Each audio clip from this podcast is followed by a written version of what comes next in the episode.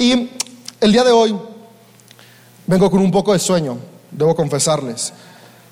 Eh, nuestra bebé despertó como a las 4 de la mañana a llorar y llorar y llorar, ¿no? Estaba muy mexicana, ¿no? Llorar y llorar llorar y llorar. Mi papá me dijo que me callara, pero yo dije voy a llorar y llorar. Y, y estuve llorando y llorando. Están saliendo dos dientes en la parte de arriba y aunque le ponemos poquita de la cremita para que pues tenga menos molestias, de repente es inevitable, la verdad, yo ya no me acuerdo. Si alguien tiene una memoria como la de Sheldon Cooper, si han visto The Big Bang Theory y recuerdan todo desde niños, pues tal vez lo recuerden, pero la verdad yo no me acuerdo. Pero puedo ver a mi hija, ¿no? Como, como llora y de repente se desespera y se frustra. Y hoy despertó llorando súper frustrada. Estoy seguro que por eso, ¿no? Porque la abrazábamos, le dábamos agua, le dábamos su peluche favorito, cualquier cosa y seguía llorando y llorando y llorando. Y la verdad es que a las 4 de la mañana, cuando estás dormido bien a gusto, que un bebé de casi un año llore, ah, no es nada cómodo, no es nada agradable, no es nada grato, es incómodo y duró así sin parar, como 30 minutos. Así, literalmente, ni un segundo paró como por 30 minutos. Ya después empezó a parar como por pausas y lloraba y paraba y lloraba y paraba y lloraba. Y, y era como de, queremos dormir, ¿no? Mi esposa, y era como de, queremos dormir, pero es nuestra bebé. Y, estamos ahí para ella. Y, mi esposa eh, le cantaba, le decía que todo estaba bien, buscábamos que todo estuviera bien a su alrededor, pero ella seguía llorando. Después de rato como que agarró la onda o se le fue el dolor, yo no sé qué pasó de las dos cosas, y se cayó y se durmió, y después yo me dormí porque yo me duermo en 30 segundos, así que en cuanto ella se durmió, yo me acosté y ya otra vez estaba dormido. Mi esposa, ella no, ella tarda más en dormirse, y dice que a los minutos de haberse dormido ella y yo, obviamente, empezó a escuchar que nuestra hija se estaba riendo dormida. Y es como de, y, en ese momento fue como de, ah, hermosura, ternurita, riéndose. ¿Cómo, cómo pasó de estar llorando, de estarse riendo? Y, a lo que voy es que hay momentos eh, a través de, nuestro tiempo como padres que, nuestra hija se ríe, hace gracias, es como de, ay, qué, qué hermosa bebé. Y hay momentos donde llora como desesperada. ¿Y sabes qué? Es, ay, qué hermosa bebé. Porque es nuestra hija, es nuestra amada bebé sin importar si está llorando o se está riendo. Aunque pueda causar un poco de desesperación dentro de mi corazón, las únicas palabras que pueden salir de mi boca es, amo a mi hija, amo su llanto, Amo sus risas, amo cuando camina y amo cuando no sabemos si quiere que la cargue, quiere andar gateando o quiere caminar, porque si ya has tenido hijos, tal vez te ha pasado lo mismo. Hay momentos donde me estira los brazos, la cargo y después se empieza a mover y quiere caminar y da dos pasos y otra vez quiere que la cargue y después se mueve y se quiere sentar. Y es así como un momento interminable. Al menos me ayuda a hacer ejercicio, ¿no? Ah, subir, bajar, aeróbico, ahí. Y la verdad es que hay momentos muy placenteros junto con ella y hay momentos un poco desesperantes junto con ella. Hay momentos donde la verdad es como de no sé qué hacer. Pero en todos los momentos, en los momentos donde no sé qué hacer, en los momentos que son súper agradables y en los momentos que tal vez son solo un poco desesperables, algo que no cambia, algo que se mantiene, algo que no es movible, es el amor que tengo por ella. No importa si estoy a punto de la crisis, puedo estar en crisis con todos, pero mi amor por mi hija no cambia. A mi hija puedo seguirla viendo a los ojos y decirle, sí, mi amor, estás gritando tan fuerte que te escucharon hasta el centro pero te amo, corazón. Porque el amor de un padre es un amor que no cambia. Las circunstancias pueden alterarse a tu alrededor, pero tu amor por tus hijos es inamovible. Y déjame decirte que hay días donde tú y yo hacemos sonreír a Dios. Y hay días donde tú y yo hacemos a Dios decir, híjole, eso no era lo que estaba planeando para ti. E, e, eso no era lo que yo soñaba para tu vida. Y tal vez hay días donde Dios se duele su corazón porque nuestro propósito y nuestro destino está avanzando hacia la dirección incorrecta. Pero déjame decirte que si hoy tú hiciste sonreír a Dios, hoy tú hiciste decir a Dios, ah, como que eso no es para allá, o incluso hoy Dios derramó alguna lágrima por ti, lo que yo quiero decirte es que lo que no cambió es su amor por ti. Si hoy tú lo hiciste sonreír, te ama igual al que hoy lo hizo llorar acá. Si hoy tú hiciste que Dios dijera, wow, mi hijo va cumpliendo su destino, Él te ama igual que al que hoy está caminando en dirección contraria al destino que Dios tiene para Él, porque algo que nunca cambia es el amor de Dios por la humanidad. Y si yo, un humano imperfecto, mi esposa, una humana hermosa pero imperfecta, porque es humana al final de cuentas, podemos amar a nuestra hija de manera incondicional.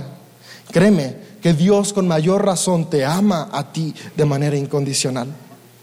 El amor de Dios por la humanidad, el amor de Dios por tu persona, por las personas que te rodean, no tiene condición. Y es que algunas veces pensamos que Dios tiene un amor limitado como el de la mayoría de nosotros.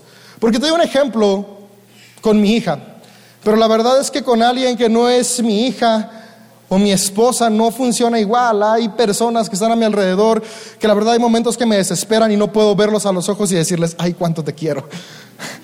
No, es bueno, sí, sí puedo decirle, ay, cuánto te quiero, como a 20 mil kilómetros de distancia de mí. Porque el, amor humano es imperfecto. Y a veces pensamos que el amor de Dios es igual. Cuando hacemos algo que creemos que no le agrada o algo que ante los ojos de la sociedad está mal, sentimos que Dios nos ama menos o no nos ama igual o incluso ni siquiera merecemos su amor. Pero hoy yo quiero que te vayas con algo en tu corazón. Sabes, el amor de Dios no es algo que se merezca. El amor de Dios es algo que se te da porque tú eres creación de Dios. Y eso es más que suficiente para que Dios te ame. Dios te hizo, Dios te formó, por lo tanto Él te ama y te amará cada día de tu vida.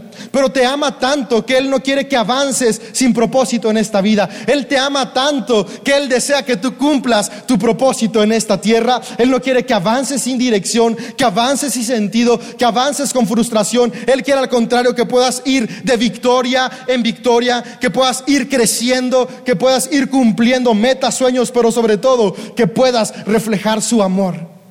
Y, cuando tú y yo podemos entender el amor que Dios tiene por nosotros, nosotros podemos comprender que hay una nueva y mejor manera de amar. Y es que Jesús nos dice en Juan 3:16 la palabra que Dios amó tanto al mundo que dio a su único hijo para que todo el que en él quiera no se pierda, sino tenga vida eterna. El amor de Dios por la humanidad fue tan grande que lo dio todo, todo, todo por nosotros. Y tal vez hoy tú has sentido que no hay amor suficiente para tu vida. Hoy yo quiero decirte que si hay un amor suficiente para tu vida y ese amor es el amor de Dios. Y, y toda esa introducción es para decirte que así como Dios te ama, Tú y yo estamos llamados a amar a los que están a nuestro alrededor. Sabes, nuestra sociedad, nuestras familias, nuestro entorno vive de repente en un caos continuo. Personas que amamos están sufriendo, personas que tal vez no conocemos, pero están a nuestro alrededor, están sufriendo. Nuestro mundo está necesitando algo y eso que necesita es amor. Porque Dios es amor. El mundo necesita a Dios, pero lo que necesita de Dios no es una religión, no necesita reglas de Dios, no necesita dogmas de Dios. Lo que el mundo necesita es el amor de Jesús en el corazón de cada persona. Y el día de hoy tú y yo tenemos el privilegio de sumarnos a la causa de Cristo y poder amar como Jesús amó a las personas que están a nuestro alrededor. Yo estoy seguro y tengo la convicción de que si el día de hoy tú y yo aprendemos a amar como Jesús, nuestra familia va a ser mejor. Nuestro entorno laboral va a ser mejor. Nuestra ciudad va a ser mejor. Tu colonia, el lugar en el que vives va a ser mejor. Porque podemos encontrar a través de la historia en la Biblia que donde Jesús estaba, las cosas iban mejor. Donde Jesús estaba había paz. Donde Jesús estaba había provisión. Donde Jesús estaba había sanidad. Porque su amor lo daba todo por los demás. Y el día de hoy, donde quiera que tú vayas, si el amor de Dios va contigo, puede ser un mejor lugar.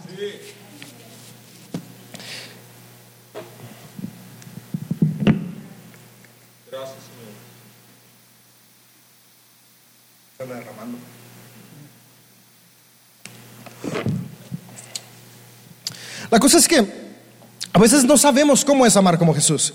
Porque lo que recordamos del amor de Jesús es que murió en la cruz. Y morir en la cruz es algo complicado. Y es algo que no podemos hacer todos los días. Y es como de, ¿cómo voy a amar todos los días como Jesús? Digo, no es que van a crucificarme y resucitar cada día como Jesús lo hizo. Pero de hecho, Él solo lo hizo una vez.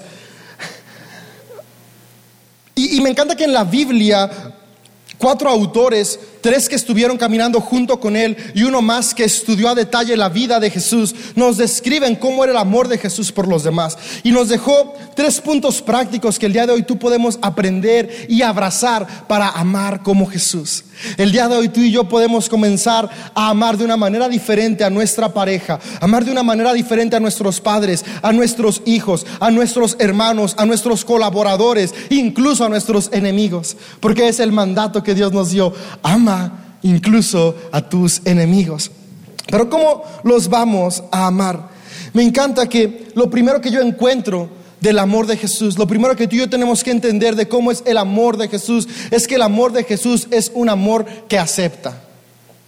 Me encanta, la verdad es que todos los seres humanos estamos en búsqueda de aceptación. Buscamos primero que nada la aceptación de nuestros padres. Sabes, de, manera eh, sistemática se ha descubierto que la mayoría de las inseguridades de los seres humanos vienen porque están en búsqueda de una aceptación que no encontraron en su papá y su mamá. Porque el ser humano está en búsqueda de aceptación porque la aceptación te da identidad. Después buscas aceptación en algún círculo social, en la escuela, en el trabajo. Tal vez cambiaste tu manera de vestir para poder ser aceptado por cierto grupo de personas, tal vez cambiaste tus gustos musicales, tal vez te moviste de escuela y en la escuela a qué hora vas, no les gusta, no sé, el pop que antes escuchabas y todos escuchan banda y como tú no oyes banda nadie te junta y de repente cuando menos acuerdas ya estás escuchando a Julián Álvarez o a San Valentín Elizalde, ¿saben que por eso se celebra el 14 de febrero? De San Valentín, andaba sacando papas, por eso me puse botas. Y, comenzamos a, a, cambiar cosas porque buscamos la aceptación, porque la verdad es que el ser humano busca aceptación. Cuando estás en una relación de noviazgo, buscas la aceptación de tu pareja. Cuando estás en matrimonio, buscas la aceptación de tu pareja, porque la aceptación trae seguridad, trae paz, trae identidad a tu corazón. Pero la verdad es que los seres humanos somos imperfectos y no siempre damos la aceptación necesaria. Que podemos trabajar en darla, pero alguien que siempre te va a dar aceptación es Jesús. Me encanta que Dios te acepta tal y como tú eres. Sabes, los seres humanos ponemos reglas para aceptar. Es como te dije hace un momento, quieres juntarte con ciertas personas y para poder ser parte de sus círculos de amigos, tal vez tienes que cambiar la música que te gusta. Tal vez tienes que gustar, cambiar la forma en que te vistes, la forma en la que hablas. Y algunas veces ni siquiera te lo dicen directamente, pero indirectamente cuando menos acuerdas, ya cambiaste toda tu forma de ser para ser aceptado por alguien que admiras o alguien con quien quieres estar. Y a veces pensamos que con Dios es igual, no, quiero acercarme a Dios, pero para que Dios me acepte tengo que cambiar. Y estamos frustrados porque cambiar para estar como Dios, Dios es perfecto. Es, imposible porque nunca podemos llegar a la perfección tal para ser como Dios y sentir que somos suficientemente aceptados por Él. Y algunas veces incluso desistimos y decimos, va, no tiene más caso querer ser aceptado por Dios porque jamás voy a poder ser tan perfecto como Él. Pero la buena noticia hoy es que Dios no necesita que tú seas perfecto para ser aceptado. Jesús te acepta tal y como tú eres. Sí, con tus errores, con tus fracasos, con esos malos hábitos que no has podido superar, Dios te acepta y te ama, porque el amor de Dios por la humanidad es incondicional.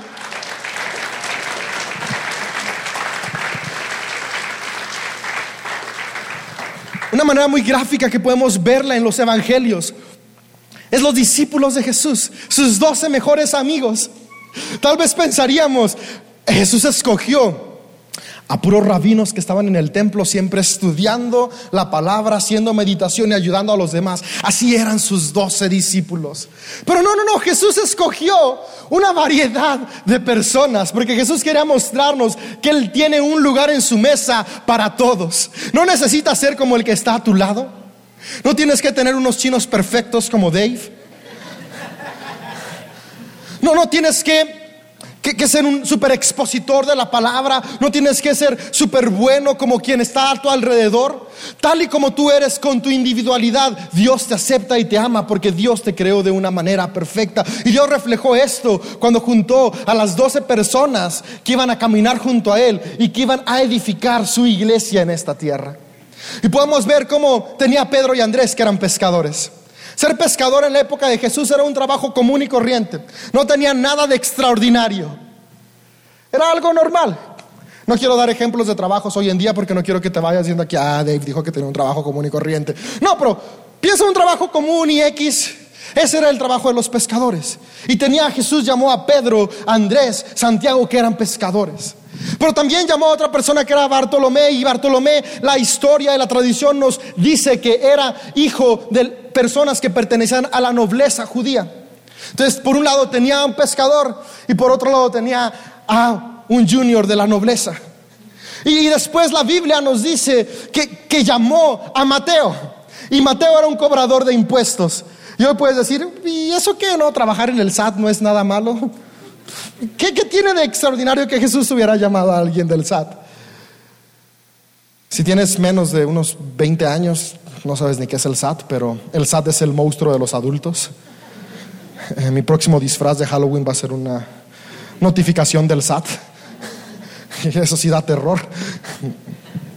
En la época de Jesús, ser cobrador de impuestos era algo despreciable, porque significaba que estabas siendo aliado del gobierno opresor que estaba oprimiendo al pueblo judío.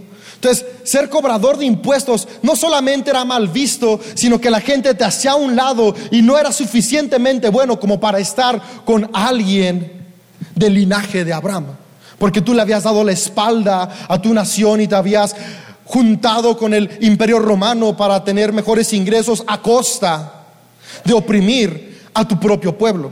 Por eso era mal visto y, tal vez tenían razón en ver mal a los cobradores de impuestos.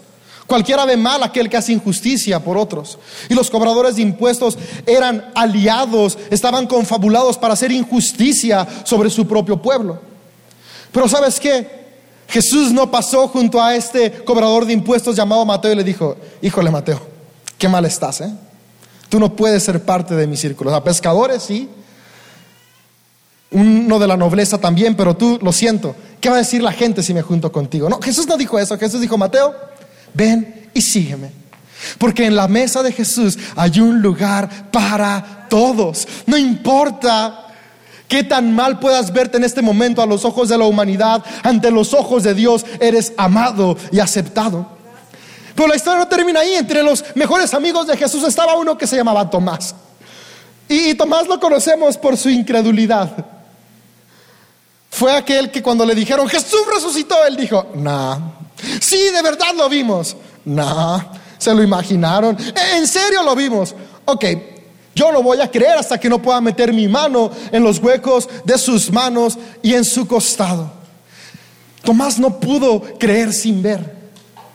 Y, me encanta que este Tomás incrédulo, este Tomás que Jesús sabía que no iba a tener la fe suficiente para creer que él había resucitado sin poner su mano en su costado, fue parte de su círculo íntimo de amigos. Porque a veces pensamos que para ser aceptados por Jesús tenemos que creer todo al 100% y de repente tenemos dudas en la fe, tenemos crisis de fe y sentimos que tenemos que alejarnos de Dios porque ya no estamos creyendo todo. Pero déjame decirte, si has pasado por crisis de fe, si ha habido momentos donde no puedes creerlo todo, no te preocupes, Dios te ama y te acepta aún con tus dudas, porque en la mesa de Dios hay un lugar para todos.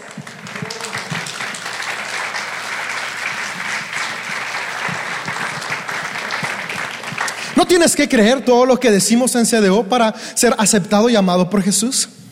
Lo único que tienes que creer es que Él te ama tal y como eres y quiere estar contigo. Lo demás es un proceso en el cual Él con su amor va a ir ayudando de avanzar en tus dudas. Hay un lugar para las personas que no pueden creer de manera ciega. Yo soy una persona con un montón de dudas. Un día platicaba con un chico aquí de CDO que me decía, es que tengo muchas dudas y, me cuestiono muchas cosas. Y le dije, qué chido, yo también. Y, y, me identifico un buen con Tomás, porque déjame decirte que ninguno de los otros discípulos pudo tener su mano adentro del costado de Jesús ni poner sus manos dentro de los huecos de las manos de Jesús, quien estuvo literalmente súper cerca de Jesús, más cerca que ningún otro fue Tomás, porque sus dudas lo acercaron a Dios. Hoy tú puedes decidir las dudas que surjan en tu interior, ¿qué van a hacer? ¿Te van a alejar de Dios o te van a acercar más a Dios? ¿Vas a poder tener una experiencia aún más íntima que los que están a tu alrededor o vas a decidir alejarte? Lo que hace la diferencia es saber que aún en medio de tus dudas eres aceptado por Jesús. Jesús le mostró aceptación a Tomás en medio de la incredulidad. Y en lugar de alejar a Tomás, acercó aún más a Tomás. Lo acercó tanto que Tomás estuvo dispuesto literalmente a morir por la causa de Jesús. Hoy Jesús quiere recordarte que te ama y te acepta sin condición. Por lo que más me encanta de Jesús es que entre su grupo de amigos estaba un traidor. ¿Quién quiere estar cerca de un traidor? Nadie. A los traidores los repeles, los quieres lejos, los evitas. Jesús no evitó y mandó lejos al traidor.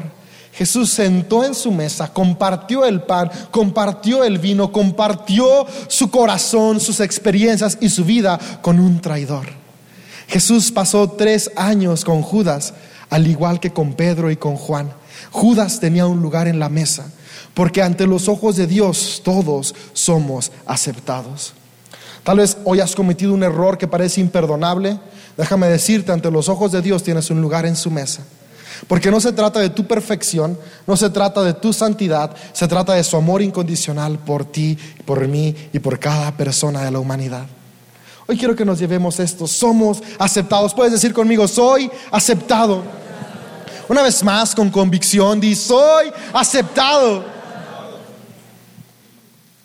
Pero déjame decirte que Jesús no solamente te acepta para que puedas decir, wow, qué chido, Jesús me acepta y me ama tal y como soy. Hay dos razones por las que Jesús te ama y te acepta tal y como tú eres. La primera es porque Él quiere que estés cerca de Él así como estás, para influir en ti y transformarte y llevarte a ser lo que Él sueña que tú seas. No para dejarte igual, sino para transformarte con amor. Y la segunda razón por la que Jesús muestra su aceptación incondicional es porque Él hoy nos llama a amar como Jesús. Vimos al inicio, cuando leímos Juan 13:34, que el mandamiento que Jesús nos da es que nos amemos unos a otros de la misma manera que Él nos ha amado. Y Jesús nos ha amado con aceptación. Hoy tú y yo tenemos el reto de amar a otros con esa misma aceptación. Porque nosotros tendemos a amar a aquellos que son afines a nosotros. ¿Le gusta la misma música que yo? Eh, te amo. Vas al mismo, comes la misma comida que yo, eh, te amo. O sea, ¿te gustan los tacos? Bienvenido. Pero no te gustan los tacos, ah, vete para allá. Y, esos son ejemplos tontos y simples, cosas más profundas. Eh, no, no crees la misma fe que yo, no puedes ser mi amigo. Tienes una fe diferente a la mía, hazte para allá porque no me vayas a contaminar. Ese no es el corazón de Jesús. El corazón de Jesús es no eres igual que yo, no importa porque el amor de Dios por nosotros no se basa en lo que somos, se basa en lo que Él es. Por lo tanto, su amor en mí me permite amar a aquellos que son diferentes. En CDO decimos lo siguiente y es parte de nuestro ADN, es algo que corre en nuestras venas. En las personas, en, lo esencial de la vida tenemos unidad. Es decir, como personas tenemos unidad en creer que Jesucristo vino a este mundo, murió y resucitó para salvarnos y que la salvación es por fe a través de Jesús. Eh, eh, eh, en las cuestiones no esenciales tenemos libertad. No esenciales es como qué tipo de música se toca en la iglesia o qué género de música escuchas en tu casa o cómo te vistes. E, eso es no esencial, entonces tenemos libertad. Pero me encanta la tercera y la tercera es mi favorita. De, lo esencial del ADN de CDO. Y es decir, en aquellas personas que son diferentes, lo que hay en CDO es amor. Porque en CDO creemos que estamos llamados a amar como Jesús. Así que el reto del día de hoy es que cuando veas a una persona distinta a ti, puedas tú amarla. ¿Cuál es tu reacción natural cuando ves a alguien que a tus ojos es más pecador que tú? ¿Cuál es tu reacción natural cuando ves a alguien que tiene una fe diferente a la tuya? ¿Es una reacción de amor o es una reacción de separación y rechazo? El reto el día de hoy es que podamos cambiar el rechazo por amor. Jesús se acercaba a todos. ¿Sabes? Sus discípulos, cuando Él los llamó y les dijo, vengan y síganme, no eran los apóstoles que terminaron siendo cuando leemos hechos. Fueron personas que tenían su propia creencia, tenían sus propios problemas de carácter, sus propios pecados, pero que al caminar junto con Jesús fueron siendo transformados. Vemos en la Biblia que Jesús nunca les impuso una forma de vida. Jesús los amó y les modeló una forma de vida. Y hoy tú y yo estamos llamados a hacer lo mismo, amar y modelar amar y modelar, porque en la mesa de Jesús siempre hay un lugar para todos. Es por eso que decimos que CDO es un lugar para todos. No importa qué tan santo seas, tenemos un lugar aquí para ti. No importa qué tan pecador seas, tenemos un lugar para ti aquí. No importa cuál sea tu oficio, si es un oficio visto bien por la sociedad o visto mal por la sociedad, tenemos un lugar para ti aquí. No importa cuáles sean tus gustos, si son gustos que todos ven bien y aprueban o son gustos que todos ven mal y desaprueban, en CDO tenemos un lugar para ti, porque en CDO amamos como Jesús, aceptamos y tenemos un lugar para todos. Cuando digo en CDO tenemos un lugar para todos es cada uno de nosotros, porque la iglesia la formamos tú y yo. Entonces, ¿cómo vamos a amar? Amar como Jesús. Jesús nos acepta, por lo tanto nosotros aceptamos. Somos aceptados para aceptar. Otra cosa que tiene el amor de Dios es que el amor de Dios perdona. Me, me llama mucho la atención cómo Jesús, su misión en la tierra, fue dar un sacrificio que permitiera perdonar a toda la humanidad. Pero Jesús nos mostró de manera humana cómo es perdonar a aquellos que nos ofenden. ¿Y a alguien lo ha traicionado un mejor amigo? A mí sí. ¿A alguien más? ¿O hay afortunados que nunca les ha pasado? Qué chido a los que nunca los ha traicionado un buen amigo. O mal amigo, porque a veces ni tienes un buen amigo. Se siente feo, horrible. Es como de, no manches, te confié mi corazón. Te confié lo que yo soy y tú fuiste y hablaste mal a mis espaldas, actuaste de tal manera que estás dañando mi persona, tal vez estás dañando mi futuro cuando yo confié en ti. Y, la verdad es que humanamente es muy difícil perdonar una traición. Ya, no vuelves a ver con los mismos ojos a esa persona, más, no le vuelves a contar algo de tu corazón a alguien que ya te traicionó, no lo vuelves a hacer. Y si lo vuelves a hacer, pues no, o sea, no, no, lo hagas. lo volver a hacer, no. Pero Jesús nos enseña como Pedro, uno de sus mejores amigos, en el momento más difícil para Jesús, lo traicionó, lo negó. Pedro había caminado con Jesús por tres años, había disfrutado de estar cerca de Jesús. Había sido amado por Jesús, empoderado por Jesús, enseñado por Jesús. Y cuando Jesús es capturado para ser crucificado, estaban ahí unas personas cerca de él y dicen, ah, tú, tú estabas junto con Jesús, ¿no? No, no, yo no lo conozco. Claro, claro, te vimos. En tu Instagram hay una foto con Jesús. decía ahí ubicación aquí con Jesús. No, está mal. E, es el Instagram de mi gemelo perdido. No, no, no soy yo. Y, le vuelvo a preguntar a alguien, no, no, sí, tú estabas con Jesús. Y, dice la palabra que empezó a hablar de una manera diferente a como Jesús hablaba y a maldecir para que las personas le creyeran que no, no, no, efectivamente él nunca había estado con Jesús. Y unos horas antes, Jesús le había dicho a Pedro que esto iba a suceder y Pedro le dijo, no, no, no, yo soy incapaz de hacerlo, Jesús. Pues la verdad es que los humanos somos imperfectos y aunque hoy sintamos que somos incapaces de lastimar a alguien que amamos, en momentos de crisis y dificultad, ni cuenta nos dimos cuando ya lo lastimamos. Y, una realidad es que así como te han lastimado a ti, tú has lastimado a otros.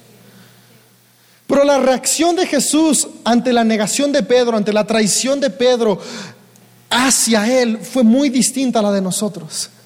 La siguiente vez que Pedro, que Jesús se ve con Pedro, en lugar de reclamarle y decirle, eh, ¿qué pues? No que muy machina, ya andaba sacando la espada y a la hora de la hora que no me conoces, si quieres saber de qué se trata, lee los evangelios, ahí va a salir la historia de la espada y todo eso. Y la reacción de Jesús fue, le invitó a un pescado asado, lo invitó a desayunar. No fue así como de, Pedro, tú ya no tienes lugar a mi mesa, no, no. Me traicionaste, me negaste, pero vente, tengo aquí un pescado asado para ti, vamos a almorzar juntos. Porque el perdón de Jesús no es solamente un perdón de palabras, es un perdón de acciones. Y Jesús pudo hacer eso porque Jesús es Dios y Dios es amor. Y tiene un amor incondicional por Pedro, un amor que podía perdonar aún la traición a su persona. Y yo estoy seguro que si Judas hubiera regresado a Jesús después de haber causado su muerte, Jesús también le hubiera invitado un pescadito asado. La cosa es que Judas no quiso acercarse al perdón de Jesús. Judas permitió que su culpa lo cegara del amor incondicional que Dios tiene para perdonar a la humanidad. Tal vez hoy tú sientes que tienes un pecado tan grande que Dios no puede perdonar. No permitas que la culpa que Satanás pone en tu corazón te ciegue del amor incondicional que Dios tiene por ti para perdonarte. Porque no hay pecado tan grande que Dios no pueda perdonar. No hay error tan grande que Dios no pueda perdonar. Y cuando Dios perdona, Dios no es como nosotros. Te perdono hoy, pero la semana, ¿te acuerdas lo que me hiciste? Que no hayas perdonado ya. Sí te perdoné, pero no lo olvidé. Es una frase, bueno, te perdono, pero no lo olvido. No, Jesús dice que Él toma nuestros pecados y lo manda a lo profundo de la mar. Y el mar, aún con toda la tecnología de nuestros días, lo más profundo del mar es inalcanzable. El submarino más potente y sin tripulación, porque un ser humano no aguanta, no ha logrado llegar al fondo del mar. Porque es inalcanzable. Básicamente Dios está diciendo, cuando yo perdono tus pecados, los envío a un lugar donde jamás te vuelven a alcanzar. El amor de Dios por ti es tan grande que Él te perdona. Si hoy tú cometiste un error, si hoy tú cometiste una falta, si hoy tú sientes que estás lleno de pecado, hoy Dios quiere perdonarte. Solo tienes que acercarte como Pedro. Pedro se acercó y recibió el amor de Jesús. Hoy tú puedes acercarte a Jesús y recibir también su perdón. No tiene ningún costo. Solo tienes que decir, Jesús, acepto tu perdón. Pero Jesús nos perdona no solamente para caminar por la vida sin culpa. Jesús nos perdona para que aprendamos a perdonar. En la oración modelo, Jesús dijo, Padre, perdónanos, así como también nosotros perdonamos a los que nos ofenden. Nuestro llamado al amar como Jesús es un llamado a perdonar. Tal vez hoy saliendo de este lugar tienes que tomar unos momentos para platicar con alguien y otorgarle tu perdón. Ahora, perdonar no es sinónimo de voy a aguantar injusticia, no es sinónimo de no voy a guardar rencor en mi corazón por la injusticia que hubo hacia mí. Hoy Dios te invita, número uno, a recibir su perdón. Si hoy tú has caminado y avanzado con culpabilidad, Dios quiere romper ese ciclo. Porque Él hoy quiere que sepas que eres perdonado, que eres limpiado, que tienes una nueva oportunidad. Pero si también has caminado con rencor en el corazón, Dios hoy quiere animarte a soltarlo y perdonar a aquellos que te han lastimado. Ahora, el perdón a otros no es algo que hoy va a salir y ah, ya perdono. Es un proceso que hoy quiero animarte a tomar. Y el primer paso que puedes dar es comienza a orar por las personas que te han lastimado. Pide que Dios cambie sus corazones y que Dios cambie tu corazón. Que Dios sane su corazón, porque si te lastimaron fue porque hay heridas en su corazón. Y que Dios sane tu corazón. Y también tenemos que orar por lo siguiente, Dios, cuídame de lastimar a los que están a mi alrededor. Y el reto de hoy es que si alguien te pide perdón, reconozcas y aceptes que lastimaste, porque todos en algún momento lastimamos a los que están a nuestro alrededor. Entonces, damos perdón, recibimos perdón, porque somos perdonados para perdonar. Y por último, la, última característica que veo del amor de Dios es que el amor de Dios es un amor que da para dar aún más. Eso se podría resumir en la siguiente frase, Dios nos bendice para bendecir.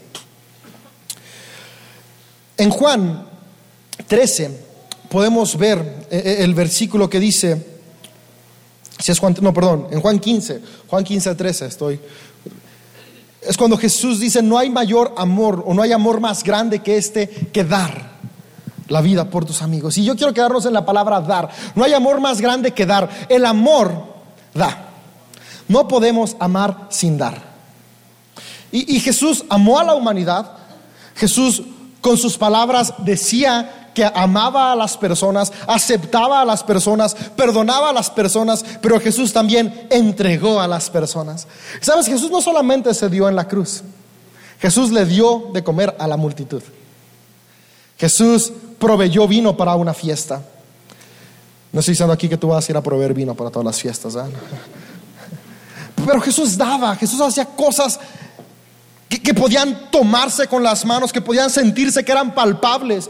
Jesús sanaba paralíticos, levantaba enfermos, restauraba personas que habían sido oprimidas. Él daba a las personas algo que era palpable.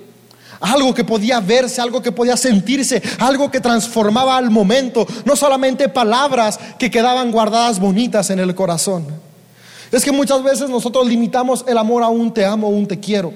Pero el amor verdadero, además de aceptar con palabras, da con acciones. Y, Jesús, un ejemplo que nos deja del dar, del servir, del entregarte por otros, eh, lo podemos ver en su vida con sus discípulos. Sabes, para amar a otros, tú y yo tenemos que hacer lo mismo que Jesús. Y Jesús invirtió su vida en sus discípulos, pasaba tiempo con ellos, comía con ellos, cenaba con ellos, iba de fiesta con ellos, aprendía con ellos. Porque el día de hoy el tiempo es súper valioso y en los días de Jesús también. Porque el tiempo no se vuelve a recuperar. Julieta nos explicó el miércoles, ¿no? Como una vez que tú das tu tiempo, ese jamás regresa. Nos decía, si pierdes 100 pesos, pues vuelves a trabajar y otra vez tienes 100 pesos, ¿no? Eh, si te chocan el coche, pues se daña, pero lo llevas a arreglar y otra vez queda bien. Pero una vez que das tu tiempo, tu tiempo nunca, nunca regresa. Y por eso es que a veces lo cuidamos tanto y es como de, no tengo poquito tiempo y ese poquito tiempo nada más es para mí. Y no quiero contradecirme con lo de hace 15 días de que tenemos que cuidarnos a nosotros, pero recuerdas que hace 15 días vimos, me amo para amar a otros. No solamente me amo para crecer yo, sino me amo para estar bien y poder ayudar a otros a crecer. Porque Jesús nos invita a dar la vida por otros, invertir nuestro tiempo en otros. Y invertir nuestro tiempo en otros se traduce en servir a los que están a nuestro alrededor. Hoy yo quiero que como iglesia tomemos ese reto. Vamos a amar como Jesús, es decir, vamos a amar con nuestras acciones, acciones de servicio.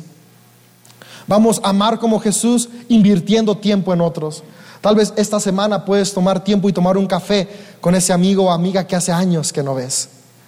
Que tal vez solamente saludas por WhatsApp y le pones like a su Instagram. Sí, está chido y se siente bonito que te pongan like. Ahí pueden meterse a mí, darle like.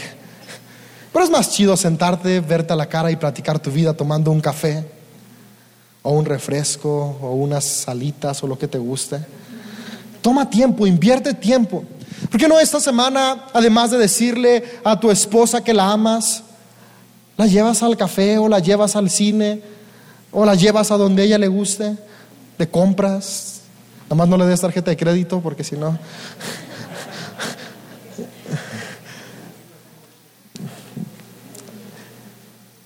Haz, una acción, algo, algo que esté dentro, dentro de de lo posible que muestre que amas. ¿Por qué no esta semana preparas tú la comida un día? Si, si eres hijo, ¿por qué no le lavas el coche a tu papá o la bicicleta o la moto o le boleas los zapatos? Acciones de servicio. Jesús le dio a la gente de comer. Jesús pasó tiempo con sus amigos. Jesús proveyó lo necesario para que una fiesta funcionara. Jesús le lavó los pies a sus discípulos. Hay muchas formas en las que podemos servir. Un aplauso para todos los voluntarios que hoy están sirviendo aquí en CDO, en la computadora, en el audio, con los niños, recibiendo. Si tú eres voluntario, déjame decirte que estás amando como Jesús, porque estás dando tu tiempo y talento para servir a otros. Y tal vez hoy es un buen día para decidir sumarte a un equipo de voluntarios y comenzar a amar como Jesús?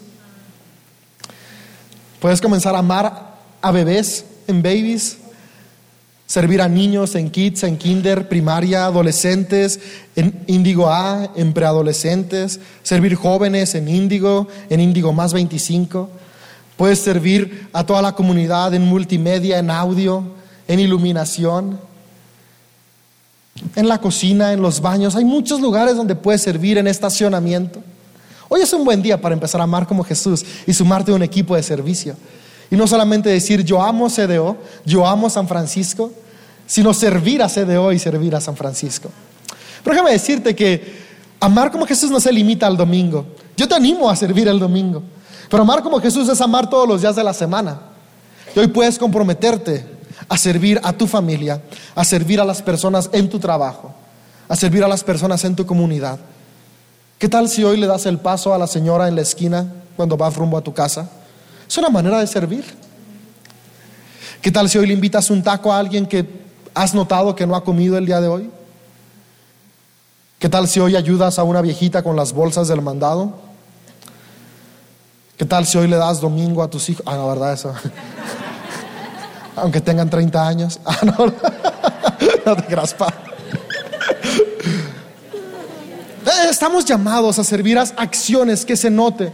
Hoy puedes llegar a tu casa y decir, yo lavo los trastes. Sí, va, porque hoy nadie come en la casa. Hoy todos comen afuera. No, acciones de servicio. Jesús mostró su amor. Además de ir a la cruz, durante su estadía aquí, Él servía a las personas que estaban a su alrededor.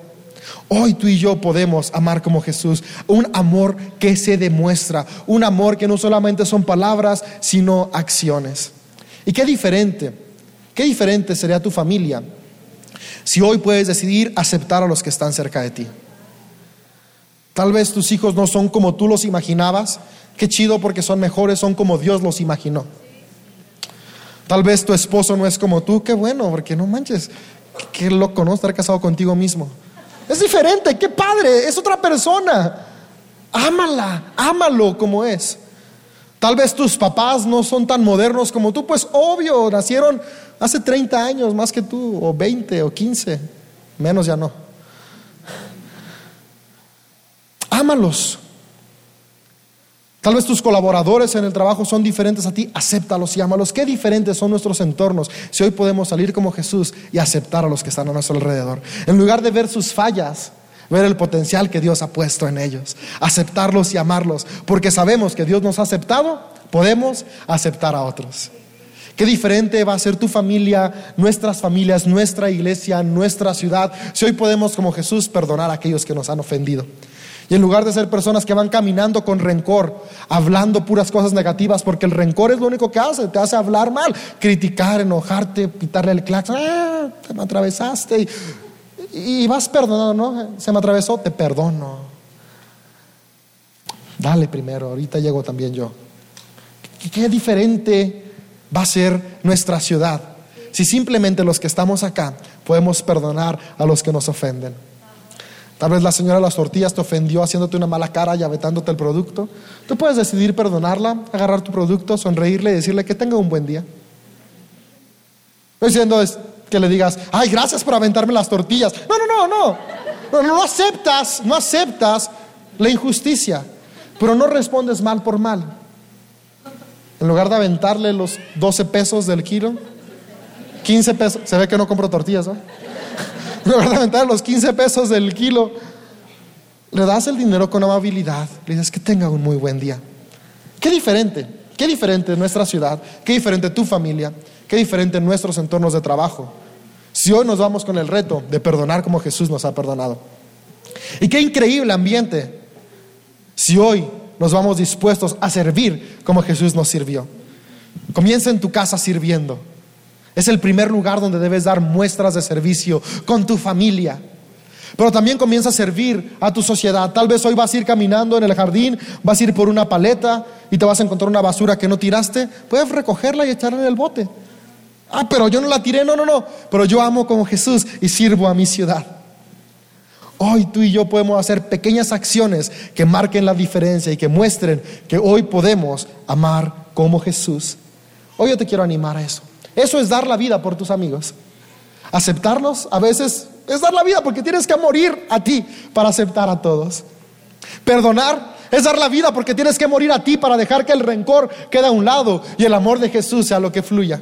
Servir es morir a ti, es dar la vida por tus amigos porque es dar lo que tú tienes para que otros también tengan.